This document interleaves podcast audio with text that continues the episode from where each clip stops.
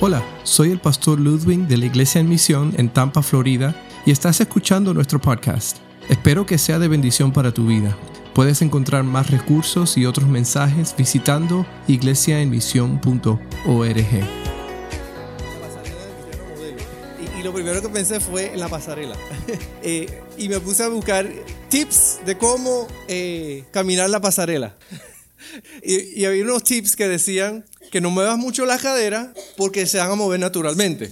¿Sabes? Cuando se ponen los modelos a caminar, entonces te dicen, mira hacia adelante, mira la cámara directamente, pero al final de todos los consejos le decía, mira, con, eh, eh, mira con, como si tuviera el, el- eh, tu, tu- ¿cómo se llama? Tu autoestima, tu, ¿cómo se llama esa palabra? ¿Ah? El no el ego, pero el, el- el- eh, cuando tú estás seguro de ti mismo. La confianza. Camina como si tuvieras la confianza. y, ese, y ese eran los tips que le daban a los modelos que caminan en la pasarela. Yo pensaba que le decían que tenían que caminar, tú sabes, cuando camina con un pie así una línea. No, pero esos eran los tips. No muevas la cadera porque se van a mover sola. Camina con intensidad, como con seguridad. Y mantén la mirada hacia el frente. ¿Y por qué lo hacen? Y a veces tú ves esos shows, son como medio locos, ¿no? Porque se ponen unas cosas ahí extrañas y lo llaman moda.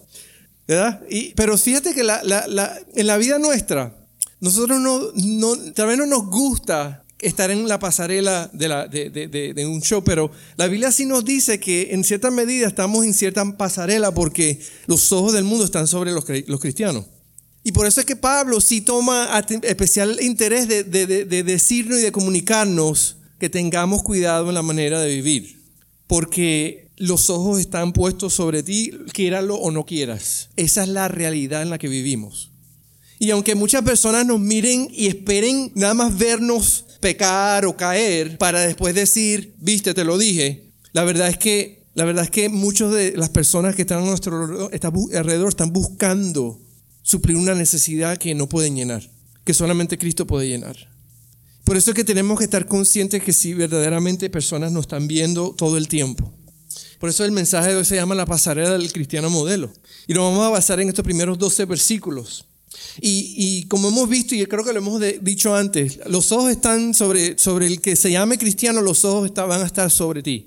La Biblia dice que tenemos muchos testigos. La Biblia habla de que hay testigos que han vivido ya la vida cristiana, que ahora son testigos de, cómo vivimos ahora y por eso nos anima a mantener los ojos puestos en el Señor todos los días porque hay testigos, una nube de testigos que está viendo todo, to- to- todo lo que hacemos y cómo la manera en que vivimos. So, no, nos hace pensar en que tengo que tener bien cuidado cómo la manera en que yo viva. Mis ojos siempre tienen que estar mirando hacia la meta, hacia la luz, hacia donde el Señor quiere.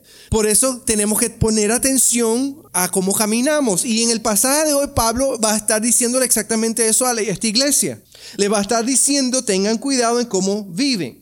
Porque nosotros hablamos de cómo, eh, de vivir como Cristo, de que esa es nuestra meta, pero, pero en verdad entendemos lo que significa eso, porque queremos y podemos a veces definirlo. Tenemos que vivir como Cristo y lo podemos decir, pero entendemos cómo significa o qué significa eso en realidad. Y eso es lo que creo que vamos a estar viendo hoy, lo que Pablo va a estar atacando y, tocando eh, hoy. Vamos a leer los primeros dos versículos. Los primeros dos versículos de 1 Tesalonicenses 4 y dice así lo siguiente, por lo demás hermanos, les pedimos encarecidamente en el nombre del Señor Jesús que sigan progresando en el modo de vivir que agrada a Dios, tal como lo aprendieron de nosotros. De hecho, ya lo están practicando. Ustedes saben cuáles son las instrucciones que les dimos de parte del Señor Jesús. So, Pablo está diciendo, debemos vivir vidas que agraden a Dios. Bien sencillo, ¿verdad? Tenemos que caminar con Dios en nuestras vidas, todos los días. Bien sencillo, ¿verdad? Dios nos, Dios dice en su palabra que Él nunca nos va a abandonar. Pero ¿qué pasa? Que a veces cuando decimos que no siento a Dios solo, no es porque Dios te abandonó, es porque tal vez nosotros hemos que nos hemos alejado de Dios. Y siempre está esa imagen de, del padre del hijo, ¿verdad? Del hijo pródigo. Y, esa imagen siempre, yo siempre la tengo en la mente porque la, la imagen de Dios en la Biblia es como, como que si tú te, le dieras la espalda a Dios y te fueras corriendo en, en dirección opuesta. Y pensamos que la manera en que Dios funciona es que Él se va a quedar allá atrás esperando a que regresemos. Pero la verdad es que Dios está justamente atrás de nosotros, listo para que cuando demos la vuelta Él esté ahí, esperándonos con brazos abiertos. Tenemos que aprender a recordar que Dios no nos abandona. Y que si nos sentimos lejos no es por culpa de Dios, es porque nosotros nos hemos alejado de Dios. Por eso es que la mejor opción que tenemos es permanecer en Dios, caminar con Él. O sea, la pregunta entonces que vamos a hacer hoy es, ¿cómo puede nuestro caminar con el Señor servir de modelos, de modelo para que otros, que otros quieran seguir? ¿Cómo nuestra vida, nuestro caminar con el Señor puede servir de modelo que otros quieran seguir? Y aquí hay tres cosas que vamos a ver según lo que creo que Pablo nos está diciendo en el día de hoy. Podemos caminar por la pasarela de la vida, primero, al caminar en santidad. Versículos 3 al 6, vamos a leerlos y dice así. Dice, la, la voluntad de Dios es que sean santificados. Y aquí nos va a explicar qué significa en términos generales ser santificados. Que se aparten de la inmoralidad sexual.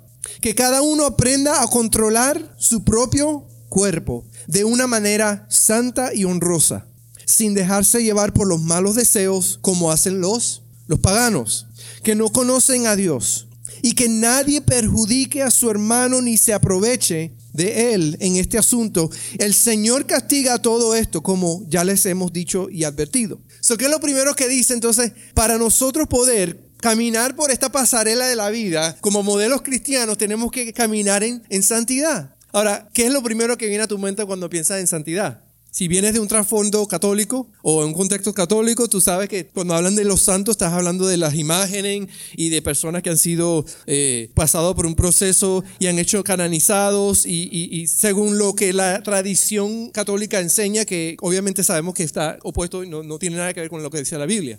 Pero ¿qué dice eh, eh, ellos? Entonces dicen que hay ciertas personas que son santas por milagros que han ocurrido, que, hay testigos y se verificó, etc. Pero la Biblia no habla de la santidad o, de los santos como, como eso, como la perfección, como aquellos que hacen milagros. La Biblia habla de los santos como los apartados para Dios, los que Dios ha comprado con la sangre de Jesucristo para ser suyos todo aquel que ha nacido de nuevo, todo aquel que le pertenece a Cristo es santo en los ojos de Dios, que significa que ha sido comprado y ha sido apartado para Dios. Así que Pablo está diciendo algo bien sencillo, no está diciendo que lo que tenemos que hacer, la manera de ser ejemplo, de caminar por esta pasarela, es recordar que tú no vives para ti, tú has sido comprado para Dios. Que tú no te perteneces a ti mismo, ni la vida se trata de ti, se trata de aquel que te compró, se trata de Dios porque tú has sido comprado y has sido apartado para algo nuevo, para una vida buena, una vida mejor.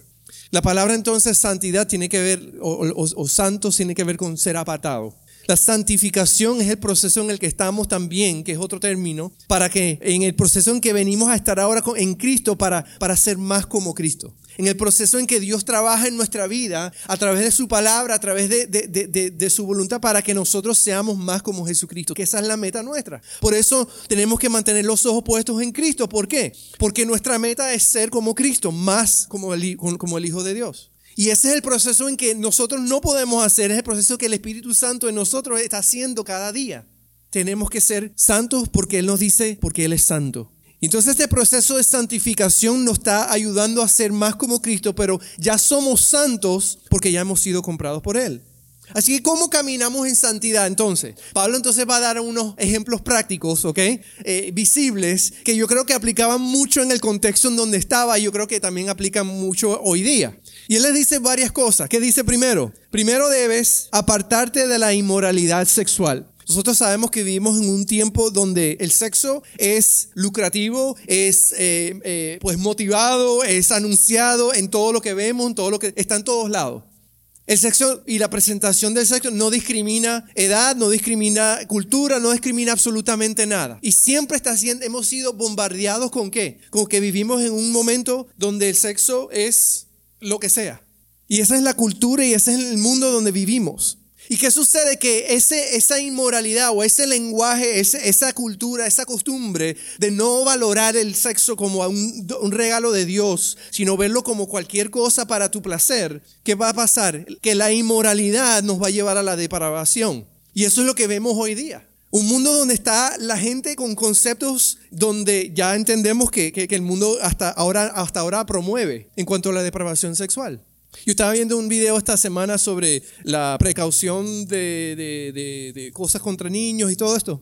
Y, en las estadísticas son totalmente loquísimas. Dice de una, una, uno en seis niños, varones, son abusados sexualmente.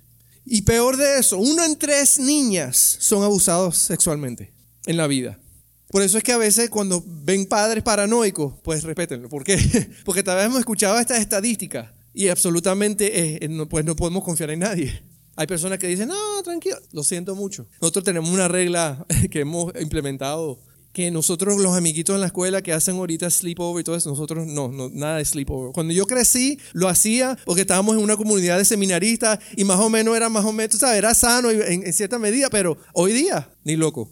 y que no ni los pidan. Porque vivimos unos tiempos donde la Biblia dice que se están poniendo cada vez peores, al punto que, que cuando tenemos ya una cultura que está adoptando normas que hace 10 años no se aceptaba. En cuanto a la sexualidad, nosotros sabemos, y es obvio, que en este mundo estamos viendo tiempos de decadencia espiritual, de decadencia y de depravación. Y eso es simplemente lo que la Biblia nos ha dicho desde, desde, hace tiempo. Es parte de lo que es la consecuencia del, del pecado.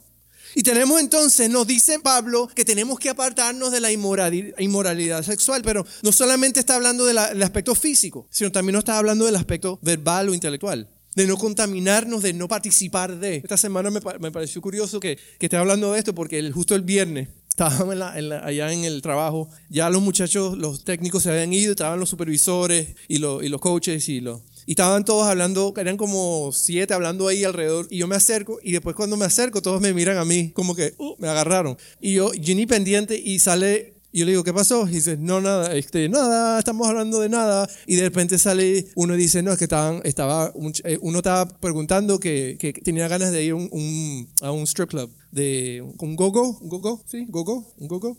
Pero entonces cuando yo llegué, porque todos saben quién soy, cambiaron la conversación inmediatamente. Llegó, llegó el pastor, mira. Pero ¿qué pasa? Es, es, es lo típico, es lo común. Es en el mundo en que vivo. Claro, yo puedo hacer lo que pueda en, aconsejar, pero al final del día, ¿qué voy a esperar de las personas que no conocen al Señor? No puedo esperar que hagan lo bueno, sino que hagan qué? Lo opuesto a la voluntad de Dios. Sin embargo, sí podemos ser qué? Luz. Sí podemos ser sal. Sí podemos decirle que amen a sus esposas. Que sí vale la pena tenemos que apartarnos de la inmoralidad, dice Pablo. Y sabe que eso no va a cesar, sino que va a seguir aumentando. Al punto que ya hay iglesias de diferentes creencias o denominaciones que están aceptando estilos de vida que ni siquiera van acorde a la Biblia, simplemente para agradar el común denominador hoy de la cultura. Y nos tenemos que tener cuidado porque Pablo fue bien claro al decir, apartados de la inmoralidad sexual. ¿Por qué? Porque eso es parte de qué? De ser santo. Eso es parte de, ser hijos de Dios, de, ser, de vivir en santidad. Porque tú sabes y yo sé bien, tú y yo sabemos bien, que cuando pasa eh, eh, eh, el momento de placer, cuando pasa el momento de satisfacción que va a venir, viene la culpa, viene el, dolor, viene la vergüenza, porque, porque la gente está constantemente tratando de llenar un vacío sea sexual, sea de poder, sea de, de dinero, sea de, de, lo que sea, pero siempre el fin de todo ser humano es que está tratando de llenar un vacío. Y Pablo es bien claro, y él sabe, eso no es lo que te va a llenar. Dice no solamente apartados de la inmoralidad sexual, sino también dice, aprende a controlar tu propio cuerpo de manera santa y honrosa. Aprender significa qué? Que tal vez hoy meta la pata, tal vez hoy diga lo que no debo, tal vez actúe de la manera que no debo, pero no significa que la próxima vez lo voy a repetir. ¿Por qué? Porque voy a aprender de qué? De mi error. Eh, eh, eh, tiene que ver mucho con la disciplina. Eso es un ejemplo muy bueno que tenemos con nuestros hijos. Si la primera vez lo hicieron mal, se le corrige y la segunda vez lo hacen otra vez, aprendieron, lo único que están siendo es qué? Desobediente. Y a propósito, porque la lección ya la aprendieron. La segunda vez ya es rebeldía. Y Pablo dice, tenemos que hacer que aprender a controlar nuestro propio cuerpo. Yo me acuerdo de un hombre que siempre decía, él tenía, él era un cristiano y algo así, porque un cristino más bien, un crispeto, y él decía, él tenía mucho problema con mujeres, pero él echaba la culpa al diablo, porque era culpa del diablo, no de culpa de él. Y él decía, no, el diablo me está atacando. Y entonces, ¿qué, hacía él? Cedía todo lo que supuestamente el diablo lo obligaba a hacer. Y yo pensaba a veces, wow, a veces le damos, le damos tanto poder al, al, enemigo. ¿Por qué? Porque Él ha tomado tanto tiempo en tentarte a ti directamente que me imagino que el resto de la población del mundo no tiene problemas. Porque a menos que creamos que el diablo es omnipresente también como Dios. Y de que yo sepa, el diablo no, tiene, no es omnipresente, ni está en todos lados, ni está tentando a todo el mundo al mismo tiempo. Pero no podemos echarle la culpa al diablo cuando sabemos que el problema que está en nosotros. Y es el pecado, la concupiscencia que está en nosotros. Tenemos que aprender a controlarnos de manera santa y dice, y de manera honrosa. No dejándonos llevar por los malos deseos, o como se acuerdan del mensaje que hablamos hace unos meses atrás, no creyendo todo lo que tú, lo que tú piensas, porque nuestra mente también nos engaña. Primera Corintios 10:5 dice, Segunda Corintios, perdón, dice, destruimos argumentos y toda altivez que se levanta contra el conocimiento de Dios y llevamos cautivo todo pensamiento para que se someta a Cristo. Eso es lo que Pablo está diciendo. Aprender a controlarnos, nuestro cuerpo de manera honrosa es que empieza aquí, entendiendo que tenemos que controlar nuestro pensamiento en Cristo Jesús entendiendo de que Cristo está consciente, está pendiente de nosotros. ¿Cómo hacemos eso entonces? La Biblia dice que Él nos dio el Espíritu Santo. Jesucristo nos ha dado el Espíritu Santo. Y, ya nosotros no somos esclavos del pecado, porque cuando éramos esclavos del pecado ya no había nada que hacer. Estábamos esclavos del pecado, pero ahora porque Cristo nos ha salvado, ¿qué dice la Biblia? Que ya no somos esclavos del pecado, sino que esclavos de la justicia. Ya no somos esclavos del pecado, o sea que el pecado ya no tiene, no se enseñorea sobre nosotros, sino que ahora estamos esclavos a la justicia, a lo correcto. Por eso es que cuando metemos la pata nos sentimos también mal. ¿Por qué? Porque sabemos, el Espíritu Santo nos recuerda y nos ayuda. Porque ahora estamos en luz y nos vemos tal cual somos. Antes estando en oscuridad y, esclavos del pecado, no, no, no nos importaba nuestra condición porque no nos veíamos. Pero ahora la Biblia, la palabra, que es nuestro espejo, nos ayuda a vernos para que en ese proceso de santificación crezcamos y seamos mejores. No solamente eso, sino que el dominio propio, el control, es un regalo que el Espíritu Santo nos da. Dice Gálatas 5, 22 y 23, en el fruto del Espíritu es, es amor, gozo, paz, paciencia, benignidad, bondad, fe, mansedumbre, templanza. Templanza que es qué? El dominio propio. So, cuando decimos o cuando vemos personas que están totalmente descontroladas porque dicen que es culpa del Espíritu Santo, que es también otra, otra historia. Déjame decirte, el fruto, una de las características del fruto es que dominio propio.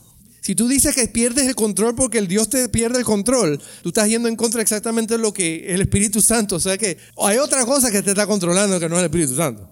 Puede ser otra cosa muy clara. Porque el Espíritu Santo, una de las características es que, es que te controle, te ayuda a tener dominio propio, templanza.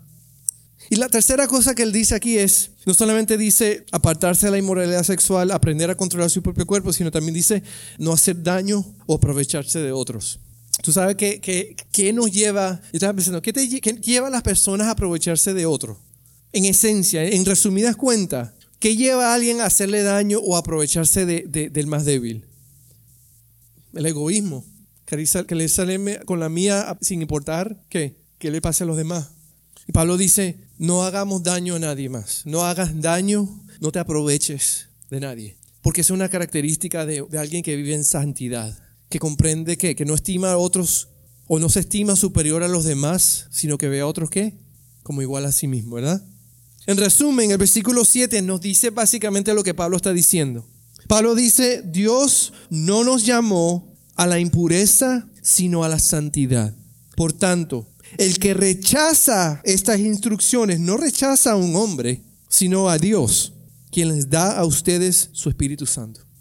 So Pablo dice, para caminar por esta pasarela de, la vida modelo de cristiana, tenemos que vivir en santidad. Y nos da unas pautas bien prácticas. Y nos dice la inmoralidad sexual, nos dice contrólate, nos dice no te aproveches. Porque son características en las cuales nosotros, es evidente, es evidente cuando las personas saben que a ti no te gusta ese tipo de conversaciones. Es evidente cuando, cuando tú te controlas en medio de situaciones tensas, de, donde está fuera de tu control. Es evidente cuando tú reaccionas diferente. Es evidente cuando tú tienes oportunidad de aprovecharte para ganar, pero dices no, porque no quieres hacerle daño a nadie. Es evidente y eso la gente lo ve. Y Pablo está diciéndonos, hagan eso para que la gente pueda entender y ver lo que significa vivir bajo el temor de Dios, bajo santidad. Así que podemos caminar por la pasarela de la, de la vida, ¿cómo? caminando en santidad. Pero segundo, vamos a seguir viendo, versículo 9, caminando en amor. Dice versículo 9 y 10, en cuanto al amor fraternal, no necesitan que les escribamos porque Dios mismo les ha enseñado a amarse unos a otros. En efecto, ustedes aman a todos los hermanos que viven en Macedonia. No obstante, eh, hermanos, les animamos a amarse aún, aún qué, aún más. Entonces la segunda cosa que Pablo está diciendo aquí es que no solamente hay que caminar en santidad, sino hay que, hay que caminar en amor. La vida cristiana está pues guiada por amor. Dice los dos grandes mandamientos que Jesús nos dejó fue que amarás al Señor tu Dios con todo tu corazón, con toda tu alma, con toda tu mente, con todas tus fuerzas. Y después dice, ama a tu prójimo como a ti mismo. Y él dice, ahí se resume toda la ley. Porque el amor, ¿qué hace? Dice, le cubrir multitud de pecados. El amor todo lo puede. Primera Corintios 13 es un pasaje que, que, nos gusta leer, ¿verdad? Especialmente cuando las mujeres se enteran de que hay un capítulo 13 de Corintios. Los hombres se lo tienen que leer, a juro. El amor es paciente, el amor es benigno, el amor es bondadoso, el amor es esto, el amor es aquello. El amor todo lo puede. Y nosotros lo experimentamos todos los días porque todo lo puede. Versículo 10 denota que. Ahora, me gustó este, este versículo, ¿por qué? Porque Pablo empieza a resaltarles, número uno, que ellos saben amar porque Dios, ellos han aprendido de Dios cómo amar, ¿verdad? Es decir, ellos entienden que el amor no simplemente es un sentimiento que tú estás expresando, sino que también es el, amor es un sentimiento, o o es, no solamente un sentimiento, sino una respuesta no merecida a algo. Porque han aprendido a amar porque han aprendido de Dios, dice Pablo. Porque han visto que el amor de Dios es capaz de amarlos a ellos a pesar de lo que eran, lo que fueron. A, pesar de, del pecado, Dios estuvo dispuesto a perdonarlos en Cristo. Ellos entienden y nosotros entendemos el concepto del amor. Y Pablo está diciendo, lo han hecho y lo siguen haciendo, pero dice, hay que hacerlo aún más. Y, él resalta un, un, ejemplo, porque él dice que ellos han amado a las personas allá, los cristianos y los creyentes allá en Macedonia. Y me pareció curioso porque Pablo no está diciendo, no está diciendo esto. Hemos hecho eventos en Macedonia donde la iglesia ha ido eh, para amar a la comunidad y ustedes han parecido también ahí. No, no dice eso. Él no está diciendo, ¿sabes qué? Eh, vamos a tener un evento la próxima semana y vamos a amar a la gente. Él no está diciendo eso. Él no está diciendo, ¿sabes qué? El próximo domingo vengan porque vamos a recoger una ofrenda en amor para alguien. No, él no está diciendo eso. Está diciendo que el amor de ustedes ha sido evidente en su diario vivir. Al punto de que Pablo no ha tenido que estar ahí para empujarlos a amar a la comunidad. Ellos han amado a la comunidad, ellos han amado a las personas, ellos han amado a sus hermanos. No por obligación, sino porque, porque es la responsabilidad de la iglesia. Y es triste cuando la única manera en que podemos amar a alguien es cuando tenemos que hacer un evento. Y a veces eso es lo que se ha convertido en las iglesias. En Navidad vamos a regalar regalos a los niños que tienen los, padres presos, porque es lo correcto, ¿verdad? Pero eso es lo que nos tiene que motivar a nosotros a amar a las personas, en lo absoluto. Esta semana eh, sí recibió un mensaje de una amiga de trabajo de estos de, los niños, del programa de estos de niños, que decía que hay una muchacha que está embarazada que necesitaba ayuda a mudarse. Y sí, por supuesto le dijo, claro, estábamos cerquita ahí, pues, pues claro. Y fuimos, la no la conocíamos. Se apareció el hermano a ayudarme porque no podía cargar las cosas yo solo, aunque tal vez pude haberlo hecho. No, mentira. mentira, mentira, mentira. Y le ayudamos a moverse a su nueva casita, un apartamentico, bien, bien cuchi el, apartamentico, ¿sabes? Y um, después, ¿sabes? Tuvimos dispuesto porque también estaba cerquita y podemos hacer, tenemos el tiempo, etc. Y si después dice, como esos casos, hay miles. Y si solamente la iglesia se pudiese, pusiese a disposición, las familias de la iglesia, ¿no? vamos, a, vamos a quitarle el, el, el concepto del, del, de institución y vamos a hablar de las personas. Si nos pusiera, pusiésemos a disposición a buscar esas necesidades porque ya están, ya existen, ¿qué impacto haríamos nosotros en, la comunidad de verdad? ¿Cómo las personas conocerían al Señor de verdad? Si simplemente dedicáramos, decidiéramos, mira, alguien necesita mudarse, yo, yo, yo conozco, estoy a disposición. Que es lo que yo creo que Pablo está aquí resaltando. Pablo está resaltando, él no estuvo ahí, él no estuvo macedonio, él no tuvo que programar un evento. La gente simplemente entendía que debían amar, porque esa es la esencia de, la vida y del modelo cristiano. Tenemos que amar, simplemente amar. ¿Sabes que yo, yo, yo te aseguro, yo tengo un amigo que, que, Julio, vino el primer domingo, eh, hablamos mucho y él me dice, él me, él me quiere mucho a mí ahora, me quiere mucho. Y él me dice, cada vez que colgamos, a veces me dice, I love you, me dice. y yo, yo, yo, estaba pensando, yo dije, yo, yo, estoy, yo, estoy, yo estoy convencido que si yo llamo a este muchacho, y no lo hice, pero, pero casi, si yo lo llamo ahorita y le digo, hey, puedes ayudarme, tenemos una señora que embarazada que necesita ayuda, yo estoy seguro que lo hubiera venido inmediatamente. Porque yo he visto que, que, que como yo lo, yo lo he amado a él y a su esposa y su bebé y los hemos amado y lo queremos, él entiende y está aprendiendo y está entendiendo algo que, que, que, que él necesita, él quiere. Y no es muy difícil, no es muy difícil amar a Julio, Julio es excelente. Pero, pero estoy te aseguro que él estaría dispuesto a hacer lo mismo si yo se lo pido. ¿Por qué? Porque, porque él lo está recibiendo de nosotros. Es mi intención, porque yo, yo quiero que él se rinda al Señor. ¿Y cuántos nosotros, de personas nosotros conocemos así? Que están a nuestro alrededor, nuestros vecinos. La necesidad ya existe, lo único que tenemos que hacer es que amar a las personas. Hay tanta necesidad que no, tú puedes escoger la hora y el día que te, que te convenga y vas a suplir alguna necesidad en ese momento. No tiene que ser cuando estés trabajando. Y No, escógete un día a la semana donde tú dices, sabes que el martes de 6 a 8 yo no tengo nada que hacer. Hay alguien que tiene necesidad a esa hora. Y Pablo está diciendo, tenemos que caminar en amor. El amor no es nada más un sentimiento. ¿El amor es qué? Los que están casados saben que el amor no es un sentimiento, amén. El amor es una decisión que tú haces todos los días, ¿verdad? Y hay días que tú no sientes mucho amor, pero eso es lo del sentimiento. Porque al fin del día, ¿qué pasa? Tú sigues amando aunque tú no tengas ganas.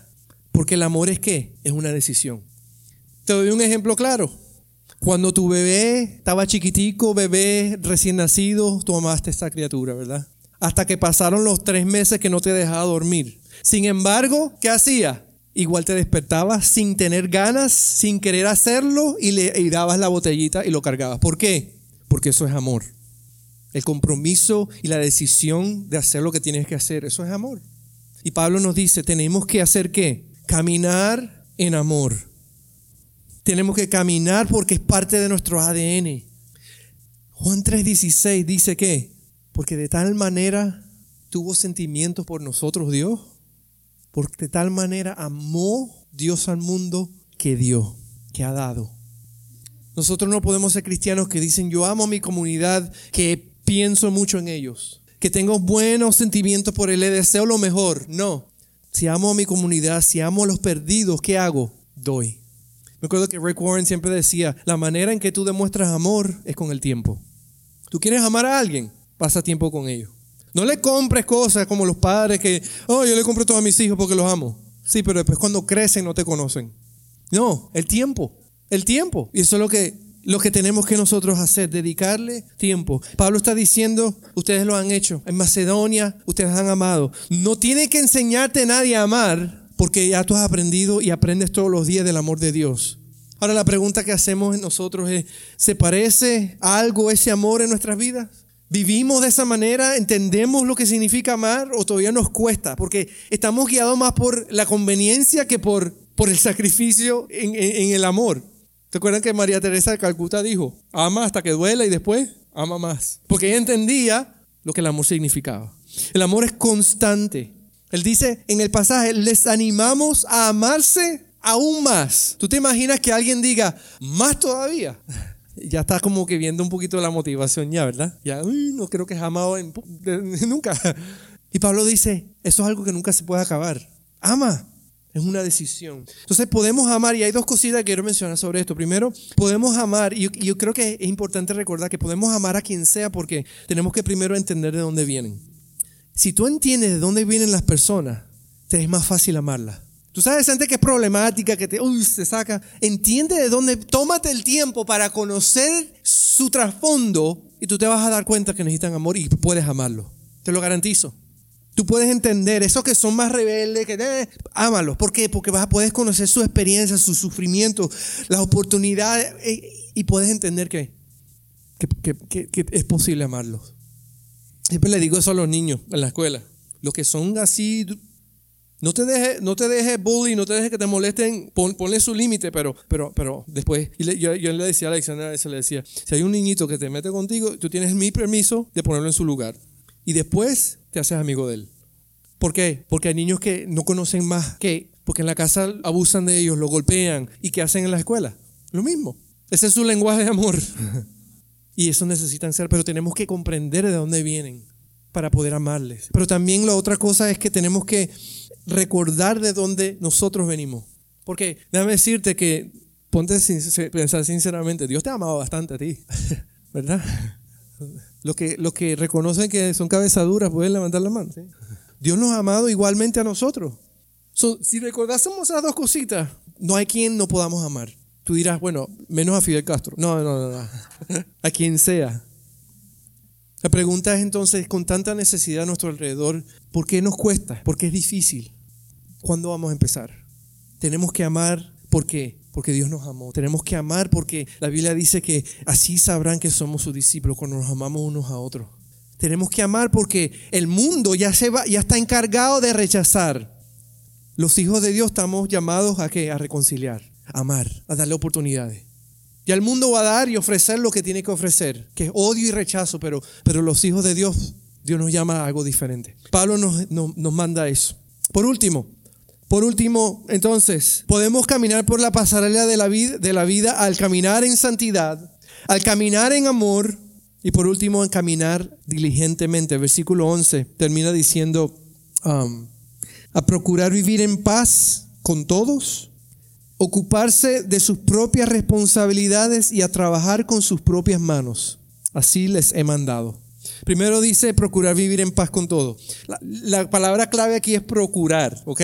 Procurar, que significa intentar conseguir o lograr un objeto o un fin proporcionar una cosa necesaria a una persona, es procurar, tratar, hacer lo posible de, lo que dependa de ti, dice la Biblia, estar en paz con todo. ¿Por qué nos dice eso la Biblia de esa manera? Porque sabemos que a veces no depende de nosotros. Tratamos y trataremos de estar en paz con todos porque a veces no, se puede. A veces hay personas que simplemente están buscando qué? Problemas.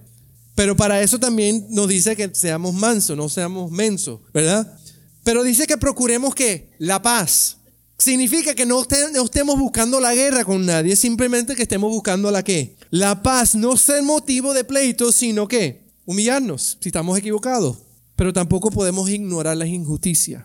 ¿sí? Me acuerdo del pastor Eloy de, de, de siempre decía, Dios nos llama a ser pacificador, no un pacifista. Un pacifista dice, aunque haya injusticia, aunque hayan cosas, dice, no, no, no, todo paz, todo paz. No, y vienen con una pistola, no, todo paz, y todo paz. Y vienen y te disparan y te matan, y todo paz. Pero el pacifista entiende que, que a veces hay que utilizar la fuerza para qué? Para obtener la paz. Un pacificador, perdón. Obtener la, usar la fuerza para qué? Para que exista la paz. Porque a veces llega a ese punto. Vivimos en un país donde tenemos el ejército más fuerte de, de, la historia. ¿Y qué queremos? Que la gente quiere, los países quieren, la mayoría, quieren estar en paz con nosotros. ¿Por qué? Porque si se portan mal o quieren hacernos daño, saben que no van a ganar, no van a ganar. Van a ser, you know, son inteligentes. Entonces Pablo nos dice, procura estar en paz con todos. También dice, ocúpate de tus propias responsabilidades. Es decir, lo que te toca hacer, hazlo bien. Hazlo de la mejor manera. Hazlo como si lo estuvieras haciendo para quién? Para el Señor. Todo lo que te ocupes hacer, hazlo bien. Ocúpate de tus responsabilidades. Encárgate de ti mismo. Termina de, madurar.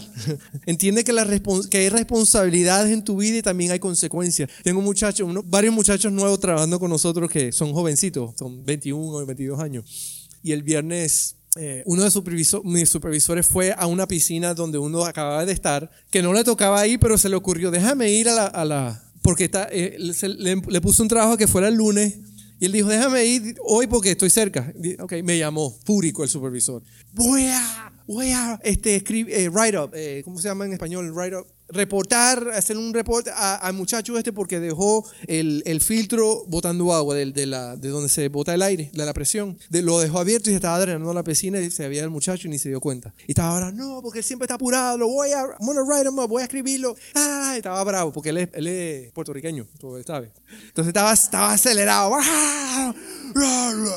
¿Sabes? Se estaba convirtiendo en Hulk. Y yo le dije, y, dice, me dice, lo he llamado y no me responde el teléfono. Y dije, tranquilo, yo lo, déjame llamarlo yo. Lo llamé. Me respondió a mí, por supuesto.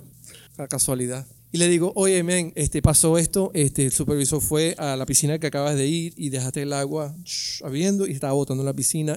Y es, una, es un problema muy serio porque, para explicarle un poquito de piscina, porque si se llega, a drenar toda la piscina, tú tienes que llenarlo inmediatamente porque con, con el, el, terreno alrededor de una piscina, de un bowl de, de, cemento, cuando pasa mucho tiempo sin el peso del agua, lo que sucede es que la tierra obviamente se contrae y se, y se, y se, se relaja. Pues el, todo el bowl de concreto se puede salir de la tierra que es un problema muy serio y muy caro.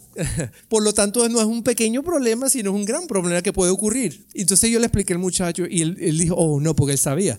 Y le dije, yo con esta voz calmada, le dije, mira, por lo tanto, voy a tener que eh, write you up, un, occurrence, a la tercera uno, están, están despedidos, pero esta es la primera, le digo, sí que te voy a tener que hacer un write-up porque esto es algo que tú tienes que aprender de esto es una cosa que podría convertirse en algo muy serio si no hubiéramos ido hoy de casualidad a resolver este problema.